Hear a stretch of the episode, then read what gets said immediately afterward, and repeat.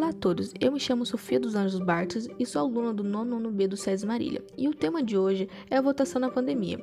Votar na pandemia deveria ser mais difícil, de fato é. Há mais riscos, esperas mais longas, logística mais complicada, menos gente disposta a trabalhar na votação justamente quando seria mais necessário. Entretanto, as estimativas de participação para 2020 alcançam níveis que, a se cumprirem, serão inéditos em mais de um século, ao redor de 154 milhões, 65% segundo o guru do prognóstico diagnóstico Netter Silver.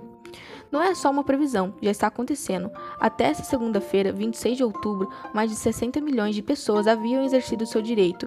É como se metade do que votaram em 2016 já tiveram ido às urnas com mais de uma semana de antecedência. A explicação desse paradoxo não é simples.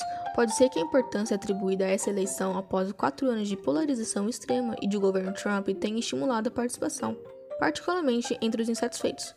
Também é possível que se trata simplesmente de pessoas que estão antecipando um voto que daria de qualquer maneira, pois perceberam que votar antes do dia marcado seria uma forma de reduzir riscos associados à epidemia ou talvez as melhoras no acesso ao voto antecipado pessoalmente ou por correio que vários estados impulsionaram estejam efetivamente ampliando o perímetro da democracia. Os dados disponíveis no dia de hoje oferecem um apoio parcial a todas essas hipóteses, embora por enquanto deem mais esperança Biden que Trump não deixe uma resposta definitiva à pergunta que todos, sobretudo os dois candidatos e suas equipes de campanha, têm na cabeça: quem vai sair ganhando com tudo isso?